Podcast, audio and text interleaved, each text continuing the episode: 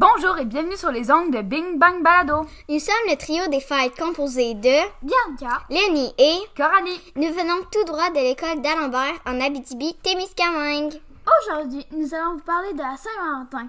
Plus précisément, le fameux Cupidon, la pomme d'amour et plein d'autres.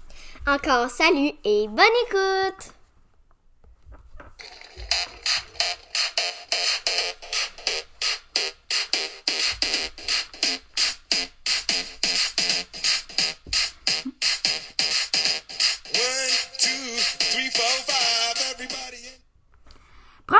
Je vais vous parler de l'origine de la Saint-Valentin.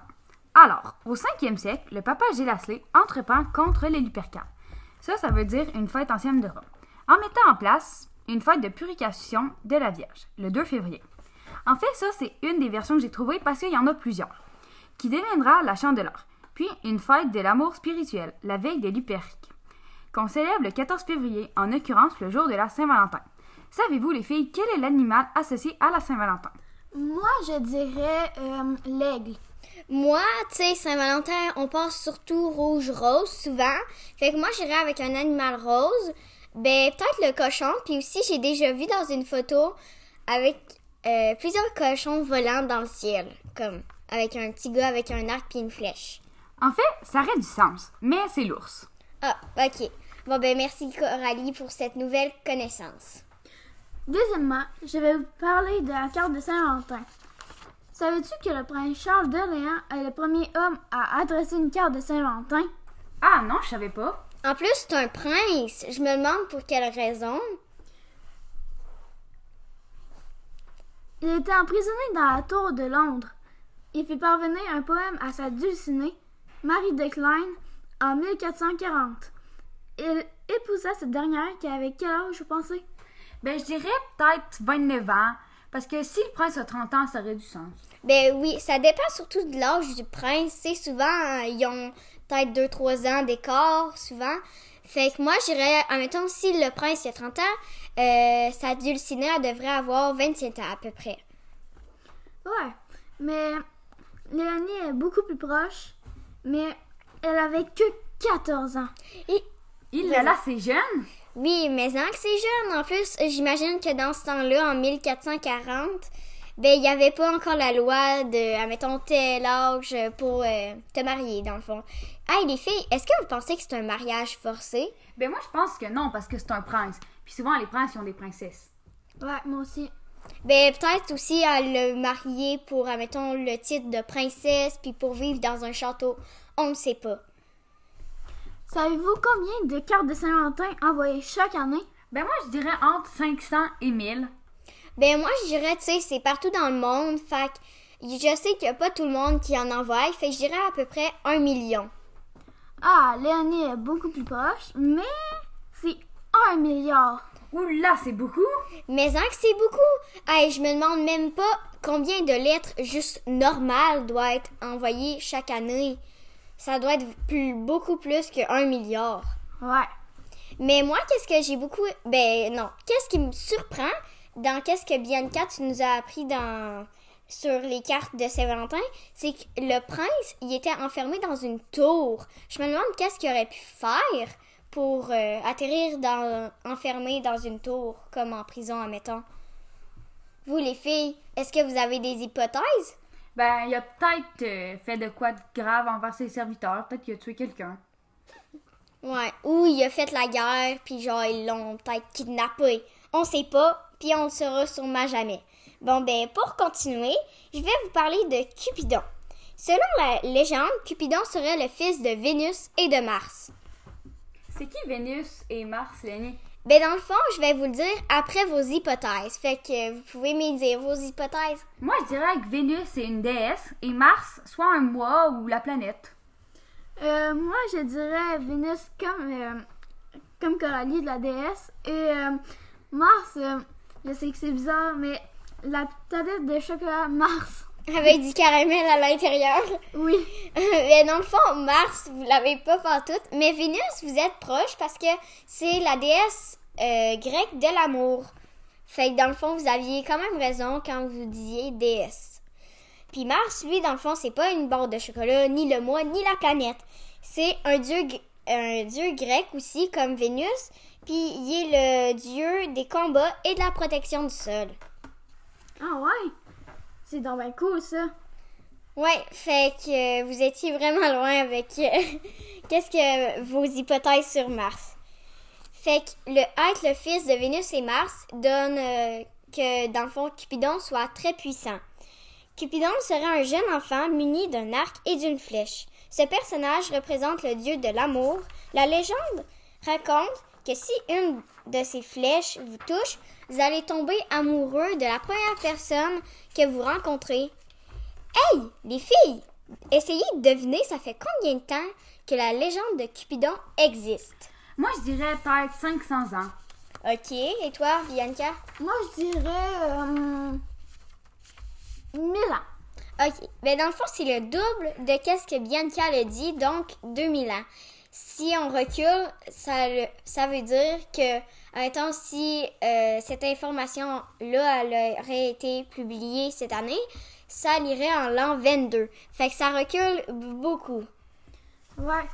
On n'est pas du tout proche. Non, c'est vraiment loin. Bon, quatrièmement, les fleurs. Savez-vous pourquoi nous offrons des fleurs à la Saint-Valentin? Moi, non, je le sais même pas. Mais ça. J'aimerais bien le découvrir. Moi aussi. Donc, en fait, la tradition veut qu'à la fête de la Saint-Valentin, le bien-aimé offre à son âme sœur un joli bouquet de fleurs. D'un point de vue spirituel, la fleur peut être considérée comme le reflet de l'âme. Aussi, une autre raison plus mythologique qui fait que nous offrons des fleurs aujourd'hui à notre moitié vient de la légende de la Saint-Valentin. Au IIIe siècle, celui-ci a été fait prisonnier pour avoir marié secrètement des couples, alors que cela était interdit par l'empereur de l'époque Claude II le Gothique. Durant sa captivité, il serait lié d'amitié avec la fille aveugle de son geôlier, lui rendant miraculeusement la vue. Le jour de son exécution, le 14 février 269, il aurait également fait parvenir à la jeune fille des feuilles en forme de cœur. Depuis ce jour est considéré comme celui, celui le jour des amoureux. Aussi, Aphrodite, déesse de l'amour, ayant pour fleur préférée les roses. Voilà pourquoi généra- généralement nous offrons. La tradition veut que nous offrons un bouquet de roses le jour de la Saint-Valentin. Ouais, euh, c'est surprenant. Puis euh, on peut le voir que vu qu'il y aura la déesse euh, Aphrodite, je sais pas trop comment on prononce son nom, mais ça veut dire que dans le monde, il y a sûrement beaucoup plus de déesses d'amour que juste la Vénus, la déesse grecque. Fait que là, on peut le voir avec euh, Aphrodite.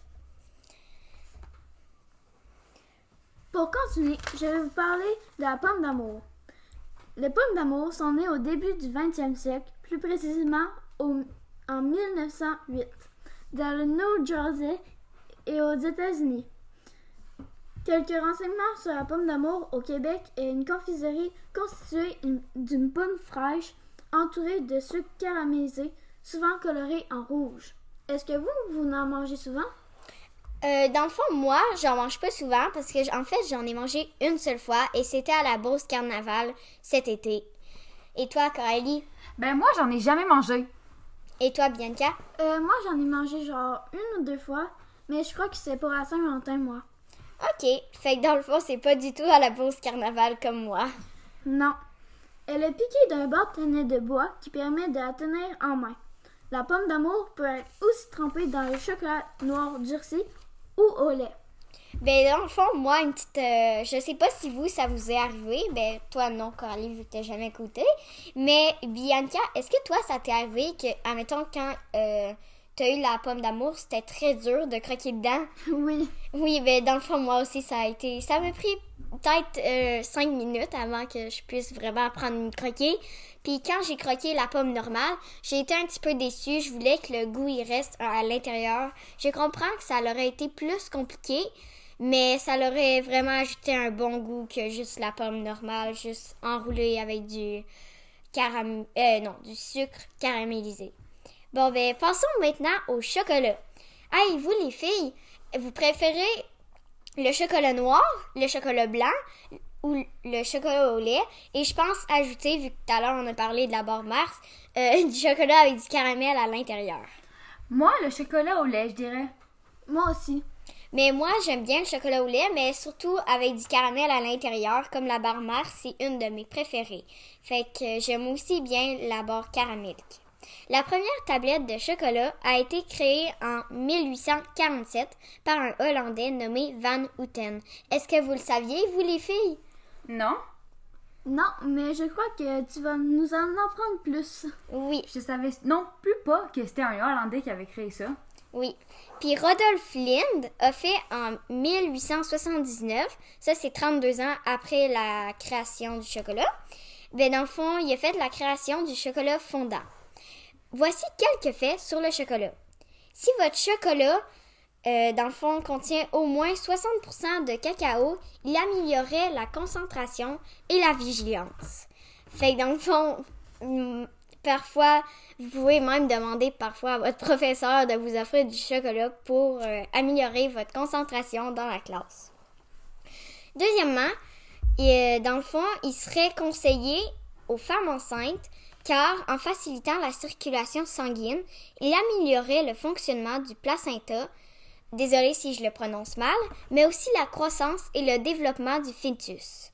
En plus, il réduit l'hypertension. Est-ce que ça vous surprend, vous les filles? Ah oui, je savais jamais rien de tout ça. Ouais, hein? Ben, dans le fond, il y en a un troisième, c'est le dernier.